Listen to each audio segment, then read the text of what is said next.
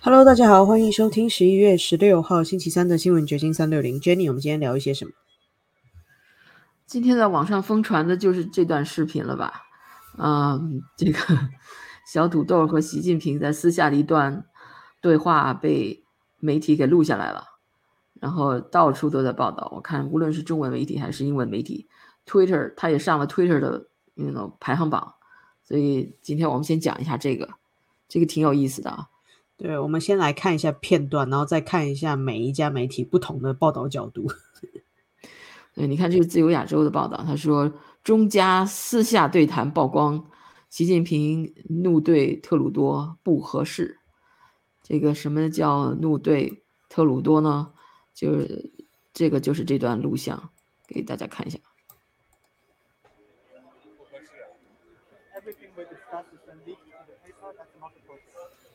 而且我们也不是那样进行的。如果有诚心，咱们就以互相尊重的态度来进行很好的沟通，否则这个结果就不好说了。If there is sincerity on your part, free and open and frank dialogue, and that is what we will continue to have. We will continue to look to work constructively together, but there will be things we will disagree on. We will have 创造条件，创造条件。Let's create the conditions first. 好。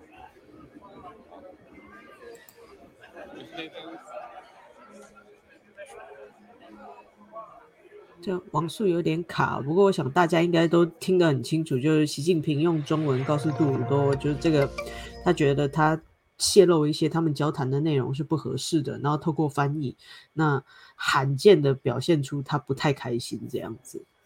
对，所以你要是没有看到这个新闻，不知道它的缘起，我们就先稍微给大家解释一下。习近平说的不合适，是指特鲁多把他们私下的一次会谈给泄露给了媒体。这次私下的会谈是周二，特鲁多根据路透社援引消息人士报道，是特鲁多在周二十一月十五日的时候与习近平进行的十分钟的交谈，提到了。他对中国在加拿大进行干预活动感到担忧，就是他提出了中共的那些渗透活动，他对此感到非常担忧。然后消息人士还说，两个人还讨论了俄乌战争、朝鲜半岛以及气候变化等问题，并一致认同保持沟通渠道持续开放的重要性。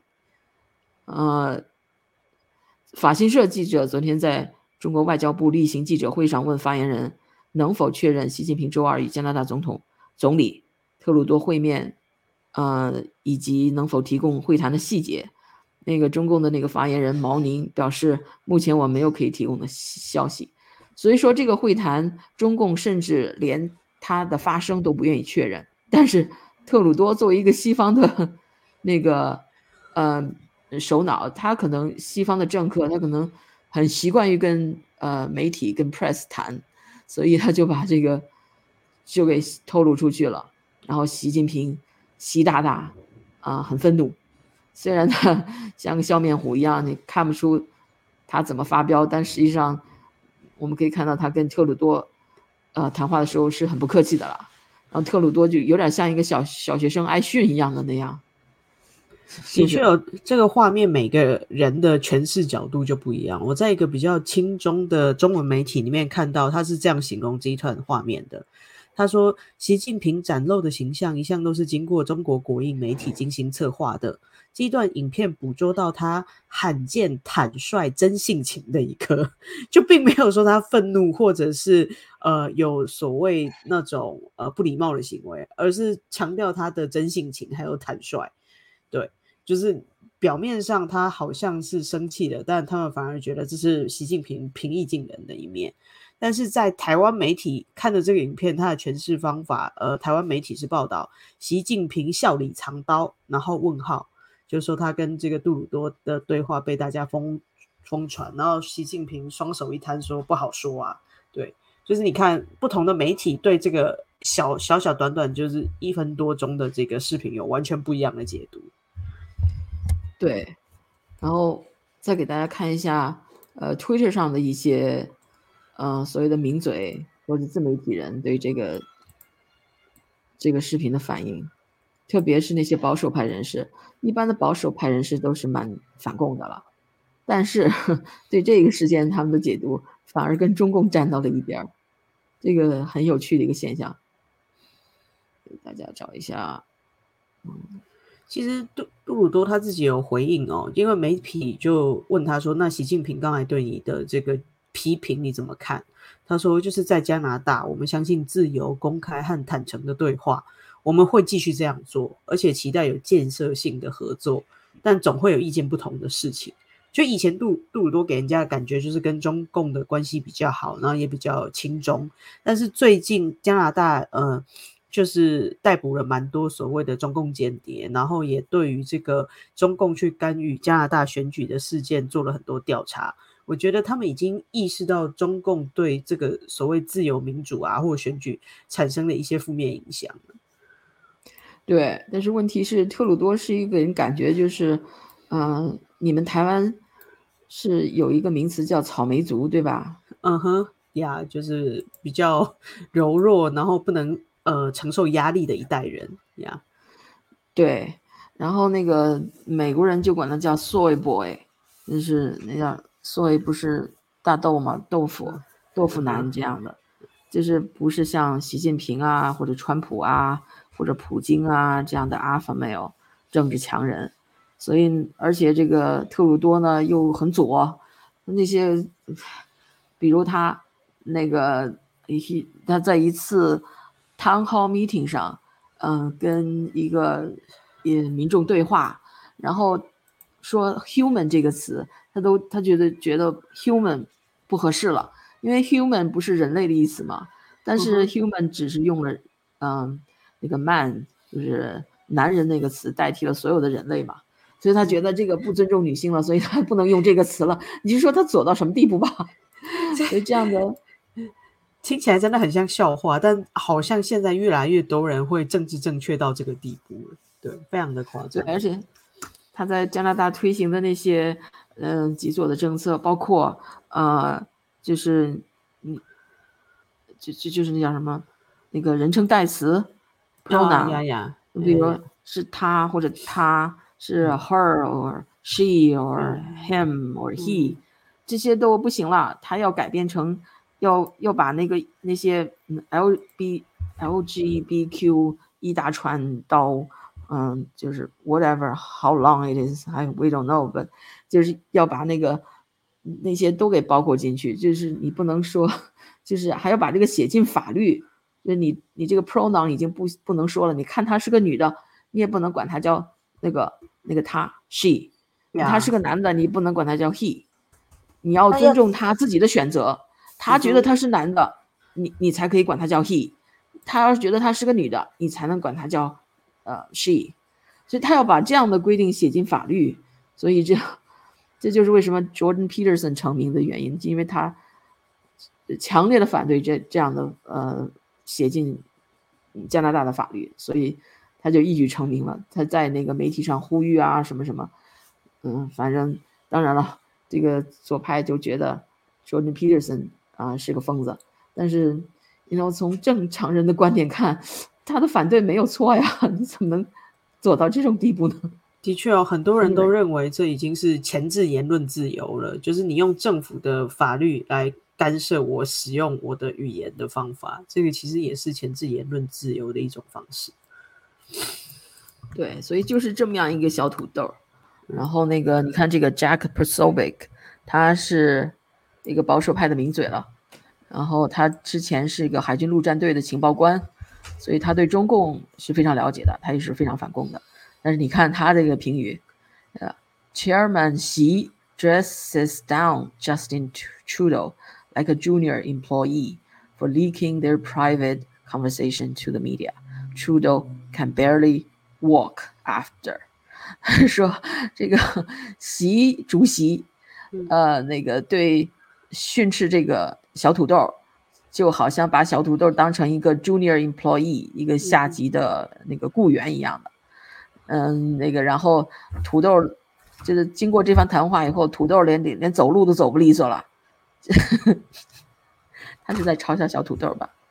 对，但其实有一些网友看了这个视频之后，觉得就是这个杜鲁多他有一点点的吃亏，因为他本身没有带翻译，他没有办法用中文告诉习近平他的意思，对，或者是说那个呃中国的口译官没有把他意思告诉习近平，所以他只能就是怎么默默的黯然的走开这样子，他没有办法去表达他的意见。不，习近平带了翻译啊，这个翻译可以给两个人翻译啊，对，而且他说的话也很。也很简单明了，也没有什么难的，所以我觉得主要是不是翻译的原因。你看这个，他们分手的时候，这个习近平就是根本就不想跟他说了。习近平实际上只是想告诉他，他不高兴，他你这个做法不合适，我不高兴了，我我要跟你抱怨一下，我跟你发泄一下。他并不想真的跟他谈出个什么究竟，或者你哦，这这也没有什么好谈的吧？反正就是两个人观点不一样嘛，然后就跟他。假笑一下就就走了嘛，就是这样，然后小土豆也就也就离开了。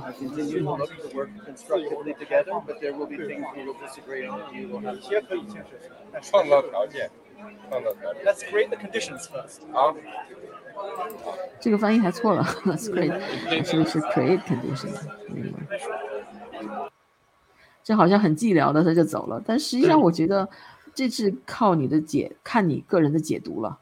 嗯，谈完了就各自走开呗，这也没有什么。对。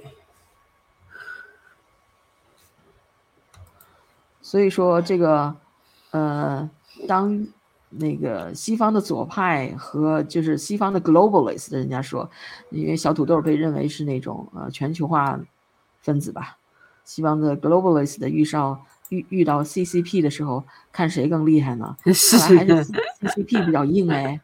对，就是中国的共产主义比这个全球主义还再再牛逼一点。对，这这个场景实际上就是诠释了这么一个那个象征意义吧。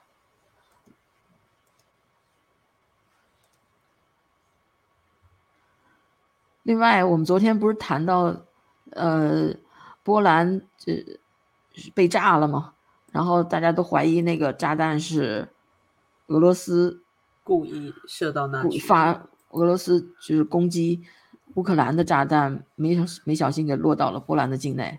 嗯，结果今天有消息，北约还是北约承认的，说这个炸弹不是。不是来自俄罗斯的，而是来自乌克兰的啊！你峰回路转的？对，这个是北约北约说的，而且是 AP 报道的。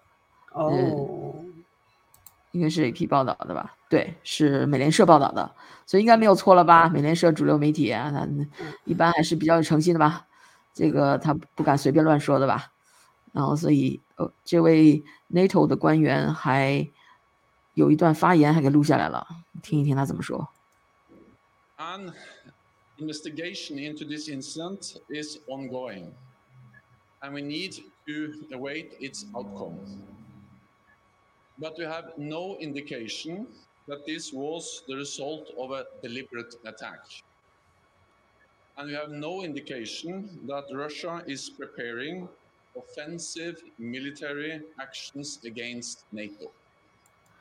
OK，他就说他们的调查还在继续，但是没有证明表明这是一个蓄意的攻击，也没有证据表明俄罗斯要对波兰发起攻击。 的确，我觉得现在你看又进入了冬季，他不太可能再开辟一个战线继续去扩大。我觉得俄罗斯应该只是想停战的，他不太可能再去攻击其他国家，除非 真的是脑子烧坏。对，但是 那个 Zelensky 就还是坚持这个是俄罗斯的，嗯，不是说错，而是俄来自俄罗斯的攻击，因为无论你是不是，嗯，怎么说呢，就是乌克兰这一方吧，呃，向着乌克兰的这一这一边，他觉得最最终的原因，如果你不是普京发动了这场战争，也不会发生这样的事情，是吧？这样的。过失杀人，所谓的的确是这样子，对对，所以他们还是要归咎于普京发动的战争。你知道这不是乌克兰的错？你看他这个这个斯托尔滕贝格是北约的秘书长，他说这俄罗斯承担最终责任，这是他们的观点。而那个 Zelensky 则一口咬定这就是俄罗斯的导嗯 missile 火箭，嗯，因为我看到他在推特上有这么一段发言，所以这个 Zelensky 就是谁谁在说谎呢？总有一方在说谎吧？对，他就说，呃，这个乌克兰应该有权去现场调查，然后参与说这个导弹到底是怎么来的。但目前好像北约那边的说法就是这个是来自乌克兰的，对，导弹。 сьогоднішній роботі лідерів. Потім Oh, чергове never mind. засідання Та що ж ставки ви? Верховного Україні зайняті Головнокомандувача. вдома. Дуже детальне. Ситуація на фронті. 所以 Військові представили 意 всі 思就 наявні 是，OK，Zelensky、resilient， 就很坚持。Russian aggression cross the Polish border，也就是说，俄罗斯的这种侵略行为已经，呃，就是超越了那个乌克兰和波兰的边界了，已经进入到波兰的那个境内了。嗯，所以怎么说，他这么坚持和北约的那种降调可以形成一个对比。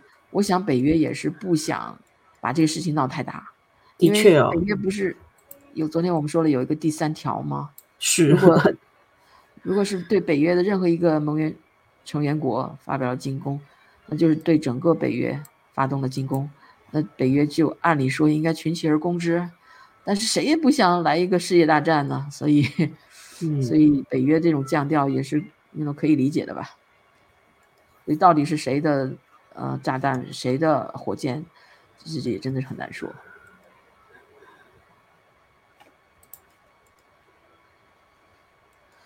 就以前我们看新闻的时候，就呃不会想那么多，就觉得 OK，人家媒体报了就应该是这样吧。现在你就会看到，其实背后的政治操作决定了那个那个信息，有可能因为记者从哪儿来得来的信息，他只不过是政府提供给他的什么研究报告或者什么统计、什么数字、什么调查结果。那政府为什么要释放这样的消息呢？肯定是他的利益最大化来考虑的。所以真相如何，真的是很难说。的确哦，就像我们之前也有分析过，就是 FBI 的探员说他们未料给一些记者，然后这些东西都是涉及了这种外交啊各国之间的关系，像这种我们还真的没有办法真的获得第一手消息，就是靠政府给予你怎么样的资料，然后我们判断是否可以报道它的真伪，其实还蛮有限的，可以做的蛮有限的。Yeah，哦，对了，我们忘了一件大事，是昨天川普宣布二零二四年要竞选总统。不过这个也在意料之中了。我们前天就说，我就说估计他会宣布他要竞选的了，然后他也的确是宣布了，而且他的那个，嗯，他的这个宣布的这个会，这个 announcement 非常隆重哎，我看都是黄金的椅子，就是在他的马尔拉狗嘛，川普特别喜欢黄金，好像他的都是金碧辉煌的，他的 所有的住所，然后他整个的会场也是金碧辉煌，在前台放了很多美国国旗，然后呃来宾的座位都是那种就是鎏金的那种椅子，很有川普特色，这是他呃宣布他要竞选的这个镜头这个片段，来看一下，吁，sorry，啊忘了分享了，我的。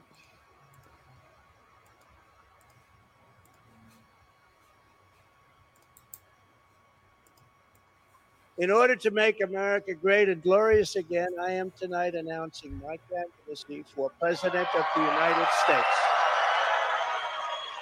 你看这会长那个人多么热情，每个人都举着一个手机在拍摄。对呀、人人都是记者。对，但是我就在想，你推特上好像也没有这么多视频呢，好像推特上流行的视频一般就是来源就是那么几个，嗯，甚至就一个，大家互相转贴而已。既然人手一个手机，为什么没有人手每个人都都上传呢？这这是一个一个谜，对我来说，一个插曲，一个小细节。对，有可能就是大家会私人留留存保存啊，就变成说他们去参加这个活动，然后拍下来的是自己的私人记录吧。他可能会分享给自己的亲朋好友，但不会贴到这个 social media。有可能吧。嗯，呃，川普这个演讲还是蛮成功的了，他没有再继续像个怨妇一样抱怨二零二零年的那个落选是被窃选。这个他主要讲了，嗯，拜登上台这两年就是给美国人带来的灾难，和他执政时期相对比，这么一个巨大的反差。我觉得川普抓住这一点是非常明智的，因为川普。我看到有一个呃老美的自媒体分析，川普他有一个什么优势呢？他有一个呃卫冕者和挑战者双重的身份，所以他也有两个卫冕者和挑战者双重的优势。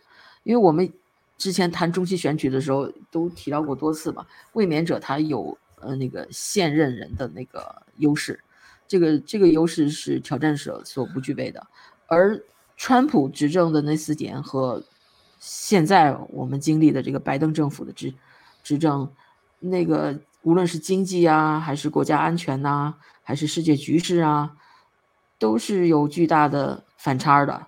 那时候的世界很平很和平啊，像像川普说的，在我在位的时候，这个世界是多么的，you know peaceful peace 一样，就经济很好，然后这个美国的一切都感觉到 生活很稳定。对啊，经济很好，人民的荷包都很饱满，然后那个连那个金三胖都，you know，都老实了。现在是战争，战火四起，然后哪儿都是这种战争的威胁，包括我和中共那个台台海危机也在进入人们的眼帘嘛，所以对世界局势会变得比较紧张一点。对。这样这么一讲的话，人们就可以回想川普执政那个时期，也许就会忘记一些中中间选民会就会忘记川普的这个火爆脾气啊，或者是他在社交媒体上说的那些挑衅的语言呢。对，不过说到这个川普具有的这个挑战者还有这个连任者的双重优势，不过就是有一个呃。报道他就说，就是美国历史上只有一个前总统是在非连任的状况下两度当选，就像川普这样子，呃，曾经当过，然后落选之后再重新当选成功的只有一个人，他是在一八八四年胜选的克里夫兰，超久以前的两个世纪以前的人，但是他一八八八年的时候连任失败，那一八九二年的时候再次胜选。就美国两百多年的历史，只有一个人像川普这样子，就挑战二次当选成功的呀。对，因为川普实在是一个特例，他，哎呀，这个他的败选是一个很特殊的一个情况。你因为我们知道现在美国的选举，就包括这次中期选举，嗯，共和党人遇到了很多的阻力嘛。在亚利桑那，呃，亚利桑那州的那个州长选举，Carrie Lake 已经被主流媒体，呃，预测是败选了。但是 Carrie Lake 可能不会那么轻易放弃，他至今还没有宣布认输，所以他可能有人预测他可能会去打官司，去提告，就是 Maricopa County 那个选举官，呃，呃。他们把那个选举的机器都没办法用，这个状况至少告他怎么说呢？嗯，就是 inefficient 还是渎职还是怎么样？反正你造成这种状况，造成他选举结果嗯受到影响吧？他可能会以这个来去提告途径去 fight 一下，对对。然后另外还有这个，由于有这些嗯邮寄选票。所以，就邮寄选票的统计也是很难保证它的准确性。另外，还有一种民主党人惯用，但是共和党人至今还没有嗯去下功夫去掌握的这么一个手法，就是 ballot harvesting，就是去收集选票。就是民主党他会嗯像开着车到那个一些老年公寓呀，或者一些移民社区啊。或者低收入社区啊，或者就是那些不太容易行动不方便，或者没有车，或者不太容易出来投票的人，他主动到那儿去收集选票。那那些人可能也不太关心政治，然后这个这个这个呃扫街的这个民主党的嗯，比如他的这个嗯所谓的 can canvasser 啊，就是就就扫街的这个人吧，他可能就跟人解释，哎，你看这个这是选票，大家都应该尽公民的义务，都要去选选举，然后你就选这个吧，这个是这个是好的，然后这么一说，那人可能就按照他就就就填了，然后就签字了。然后他就这么收集一大堆选票，就是他的靠他的说服力就能收集一大堆选票。然后共和党人呢，现在也慢慢在学会这个技巧，因为这个不算是竞选舞弊，在很多州，包括在加州，这个这个做法是合法的。你不管他，你能是不是有一点啊走在灰色地带啊？你觉得是在，you know 影响选民，有有这个嫌疑，但是。政府已经认为它合法了，至少在好几个州，包括加州以内，都在合法了。既然是合法的话，呃，既然民主党人已经在就是长期的使用这样的手段，那，你你共和党人为什么不去做这种，嗯，收集选票的事情呢？所以共和党，加州的共和党已经就是走在前面了，他也，呃，就是开始做这种动作。所以这次加州的，嗯，国会选举还。结果还算可以吧，像杨呃杨 Kim 啊，还有那个 Michelle Michelle In 啊，都选上了，嗯，都预计会当选胜选，所以呢，都是共和党的呃女议员，对，所以他们的胜选也给这个共和党呃锁定这个国会众议院起到了挺大的作用。今天传出的消息就是我刚才看到的，呃，共和党已经笃定是，嗯，成为大党了，嗯，对，就是 Congress House House 就是众议院的那个多数党了，所以至少两院保住一院也算也算好了吧，要不然就太丢脸了哈。是是，如果真的连众议院都没保住，那真的是跌破大家眼镜。就只能证明说，OK，我们所有的民调都不准，所有的名嘴判断都不准，所有的时事分析都有问题。假设两个都没保住的话，是啊，因为在中期选举的时候，美国历届中期选举的历史惯例就是在野党会夺取至少一个院，经常是两院都夺取多数多数党的那个地位，所以，嗯。你就没有红潮，你也不能不能彻底失败吧？是这个，对，因为你看拜登做的做的这么天怒人怨，然后选民竟然 还没有呃试着给拜登一点教训，那真的只能在证明说，那共和党做的也不怎么样，也不见得得到民心。对，这个共和党现在，呃，而且那两个 McLeadership 都。都已经当选了，嗯，我们之前提到的那个 Kevin McCarthy 是，嗯，共和党在众议院的那个领袖嘛，然后另外一个是，嗯，Mitch McConnell，赵小兰的先生，他是民主党呃不是共和党在参议院的少数党领袖嘛，现在发现他们都已经，呀，啊有尽管有众多的保守派抱怨。嗯，他们还是又当选了，还是还是被党内推举为是他们这个党的领袖啊，所以这个建制派的势力还是蛮强大的，就要改革是不那么容易的。所以说，川普特别辛苦哦，他有点腹背受敌，就共和党内部对他有意见，然后他又遇到了这个 政治新星 Ron DeSantis，然后他又要面对这个民主党，所以他基本上会。很辛苦的参与这次呃选举，对，所以他这次选举 会是一个什么结果呢？第三次了，他第一次是赢了，第二次被窃选，那第三次会是一个什么结果？很令人期待。我还有两年呢。对，这个 接下来美国的政治局势就会因为有川普，所以变得非常的有趣，就每天可能都会有新花样。呃，另外，呃，那个 FTX 就是那个加密货币的那个平台，现在不是呃已经出现了崩溃吗？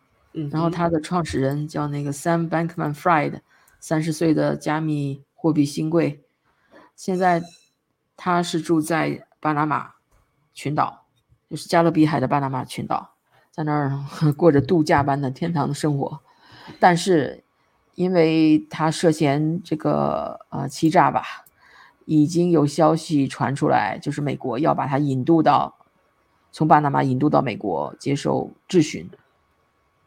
对他可能会被引渡回来接受审判这样子。但是，呃，报道这个消息的彭博社没有用“引渡”这个词，还特意说这不是引渡，这是嗯让他来美国旅行。他他不是美国籍吗？对他他他应该是美国籍吧？是他是美国籍，所以呢，可能用“引渡”这个词在法律上不成立，但是这个意味是很浓的了。嗯哼，他躲在巴拿马 不来，那接受审判是，那就只好引渡吧。嗯哼，但是你又不能用这个词，所以这个主流媒体就这么说，就是他面临着前往美国旅行的可能性。对，这看起来多么的别扭。对，也是一个被旅行的另外一种 奇葩的行为了。对啊，在他的平台上。嗯，呃，被坑的那个投资人现在已经在，嗯，投诉了。他们提告，提告告的不是他，可能有人也告他了吧。但是有一帮人，有一帮投资人告的是给他这个公司站台的那些 celebrity。没错，这些代言人是。我觉得也也蛮合理的啊，因为他们就信任的这些代言人，所以才去投资嘛。所以这些所谓你帮人家打广告的人，其实也要对这个产品有一定的认知。对啊，你看这个 Tom Brady 就是呃著名的篮球橄榄球运动员，对。然后他的太太，这个这个这个很像德文的名字是他的前妻，他们最近刚刚离婚了。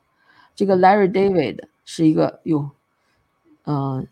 是一个喜剧，就是那叫什么情景喜剧的那个，嗯，剧就是也不是导演，也不是制片呢，还是就是写写这些笑话的人，他就是，嗯，那个还记得我们说的那个《宋飞传》吗？就是他写的。哦，哦，然后这些人都曾经给他站台，所以这些人都被在这个这个诉讼里被点名了。所以挺，这是一个有趣的现象。不知道奥巴马呀有没有？哦，克林顿不是奥巴马，克林顿好像有帮他站台过，不知道克林顿有没有被点名。对啊，一般你说你要受了骗，啊，就像这华人社区以前不有那珍宝币吗？嗯哼，大家投诉的都是那个，对，大家投诉的就是像那时候那叫陈陈什么，老板还是什么？对对，老板叫陈立，是个中国商人，跑路了好像，嗯，也是跑到东南亚去了吧？反正他会去，呃，提告这个人，但是这个人往往又抓不到，往往早就都卷着钱就跑了。然后那个，所以就去，呃，但是他用站台的都都是没办法诉的，他用的是什么？杨是中共的一些高官，是吧？他当时是给珍宝币，嗯。有一个是相声演员是吧？哦，对，那个姜昆，对。然后还有，呃，中共的高官说是，呃，就是支持他的有后台啊，怎么样的？我记得杨，杨什么玩意儿？我最好笑的是奥巴马的表弟之类的，就跟他们都有关系。对，所以吸引大家，像这种都是查不到的。对啊，这都他信口，呃，信口胡说的嘛。然后那个，而且他在他的那个公司里还可能会摆放各种照片，他跟那些名人的合影。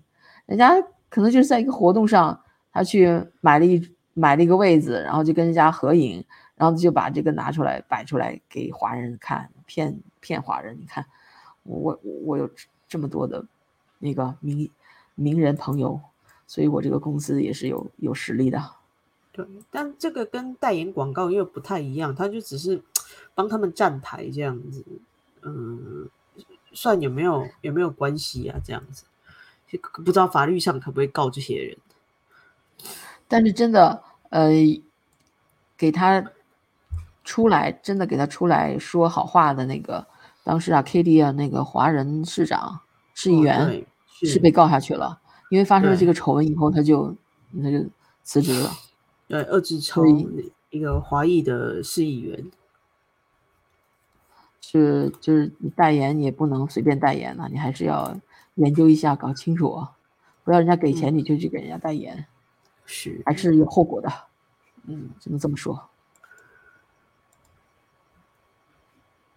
另外，他这个这骗了不少钱哎，好像你看，呃，是，你看他他这个 FTX 买了三千万的 townhouse，然后在那里狂欢了六天，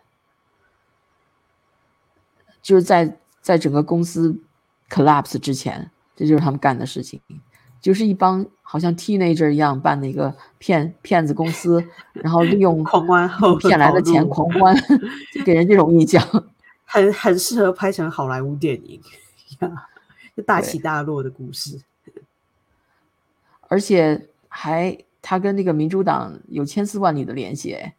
这个 Sam Bankman Fried，你别看他长得那种其貌不扬的样子，他他的家世还是呃挺有渊源的哎。他的父亲是给 Elizabeth Warren 起草那个关于税务方面的那个法案的那么一个人，嗯，所以他跟民主党是有很深的渊源的，要不然他也不可能就是办这么一个公司这么火，然后又跟民民主党走得这么近，嗯，因为找到这么多的靠山。是因为像他们做这种加密货币的，嗯，当然是高科技产业啊，就是他可能在一些城市上啊，或者在就使用他的这个平台的人，呃，是比较年轻化的，但是他也需要很多所谓的明星效应，就是有一些人帮他推广说使用我的平台，那他就是捐了很多钱给民主党嘛，这个是有资料可查的。那第二个就是刚才我们提到，其实他有千丝万缕的人脉，所以才会导致今天有这样子这么大的一个雪崩事件。对啊，所以这所谓的这些呃高，比如那些高科技天才，那些高科技公司的，那从 you know，比如谷歌呀，像还有脸书啊，Zuckerberg 呀，那些当年都是被视为是高科技神童啊，一下子成了亿万富翁的这种人，又又很年轻，他也不是从石头缝里蹦出来的，他可能家庭也是有背景的，只是我们不不一定知道而已。没错，就大家都在说哦，他们如何的成功，但其实他们本身的这个家世啊，或者家庭教育都蛮成功的。对，所以这个 Sam Bankman-Fried 他是 有背景的，他跟他之所以跟官府走得这么近，是因为他父亲就是给民主党人做事的，所以他有这么多关系网，所以他能才能做这么大的生意，做这么大一个庞氏骗局。所以另外哦，OK。然后 we were able to figure out the entire FTX market was a house of cards。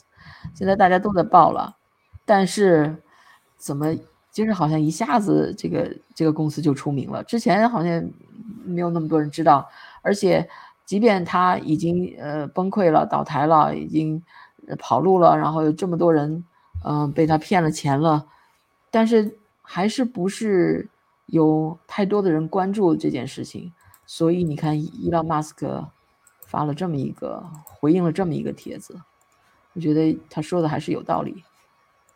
你看这个网友说啊，这个网友叫 Rising Serpent，他说，Isn't fascinating how the people upset at Elon Musk playing with his own money are completely unbothered by Sam Bankman-Fried playing with everyone else。你说，你看这个 Sam Bankman-Fried。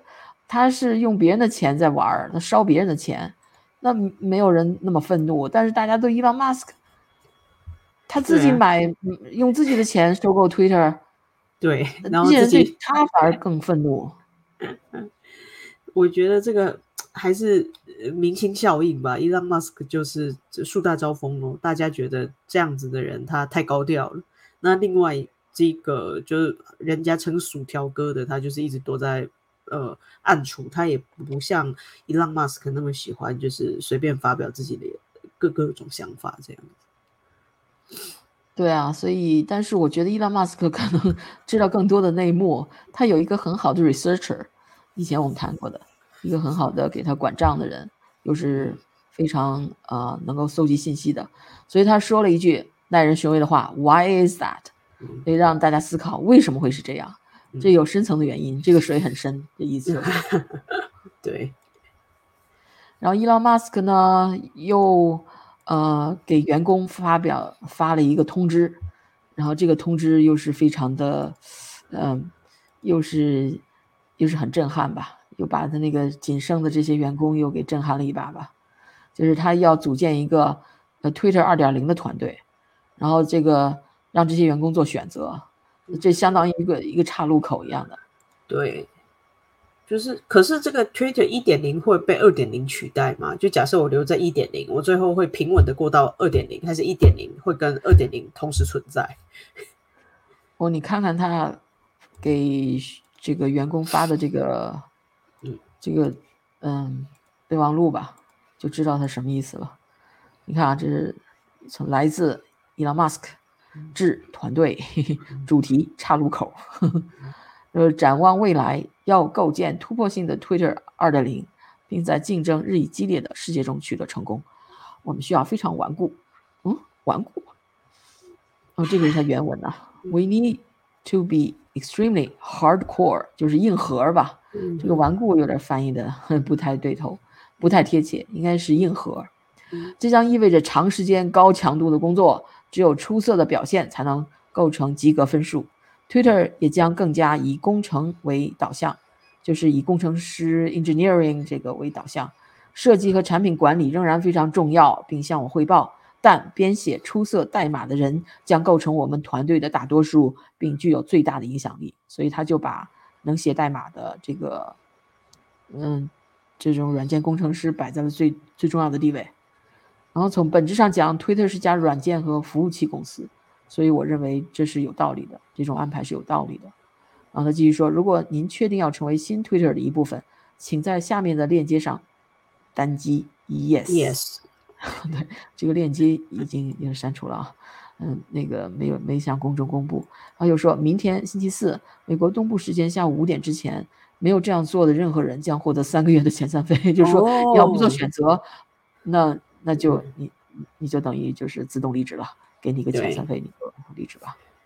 我还以为他真的要搞一个二点零的系统，有两套系统同时要走，原来就是一个告诉大家我们要建立新的团队文化、新的团队机制的时代到了。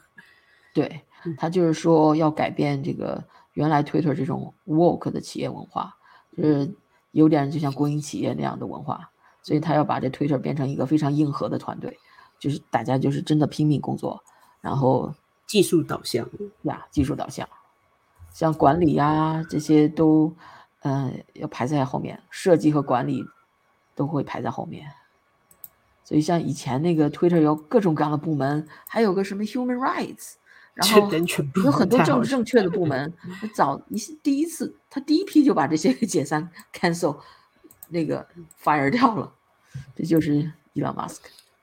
然后还有就是像员工以前那些福利，每周可以多休息一天，还有可以在家工作、免费午餐这些，也都被伊朗马斯克纷纷的就给 cancel 了。我想，怪不得 Twitter 员工要要造反了呢。对，不过就是其实造反也没太大意义啊，基本上就是他会鼓励你离职，你只要不满意你就走人，他也不留对啊，你。就这样，你你不满意就走人就好了。你可以 file lawsuit，、那那伊朗马斯克会，you know，那就应诉呗，他不怕被诉，他有的是钱。嗯，应该有很强大的律师团队。是啊，所以这个，我像我是伊朗马斯克这个人，呃，不论他他是怎么样吧？就是我们也看不清他的使命啊，或者是他将对这个人类社会带来的影响，现在还嗯还看不了那么清楚，因为他一面说他的矛盾之处是一边又说 AI 会，you know 是给人类带来灾难，一面他又创建 Neuralink 这样的公司，主动的去 开发 AI 技术，所以这个人。他到底是一个什么样的人物很难说，但是他这种呃，就是改革这个公司的风气，这个做法，我觉得还是同意的。这种勤奋工作啊，嗯，这种讲实效的这种作风，我还是比较赞同的。当然了，有的人就会觉得，就比如今天我在推特上看到一个女律师。她是洛杉矶的一个非常有名的，就是经常帮，呃，帮人家告性侵的那么一个女律师，一个 celebrity celebrity lawyer。以前我还采访过她。Anyway，她她就在推特上说，那对那些 disabled，就是有残疾的员工，这就不公平啊。所以有各种各样的言论，各种各样的看法。所以，如果你是 disabled 的，你可能在这公司真的很难生存下去啊。对，身体不好，对，你可能就得像 Elon Musk 那么健康，然后一周工作七天，然后每天工作超过十二小时。对啊，所以这就是这个资本家很狠呐，所以就会有工会啊，要抗抗击这这样这么这个剥削的资本家呀。但是资本家就是要最大获利啊，这个也无可厚非啊，所以。这就是一个矛盾。Anyway，这是一个人类永远解决不了的矛盾。OK，今天我们就聊到这儿。好的，拜拜，拜拜。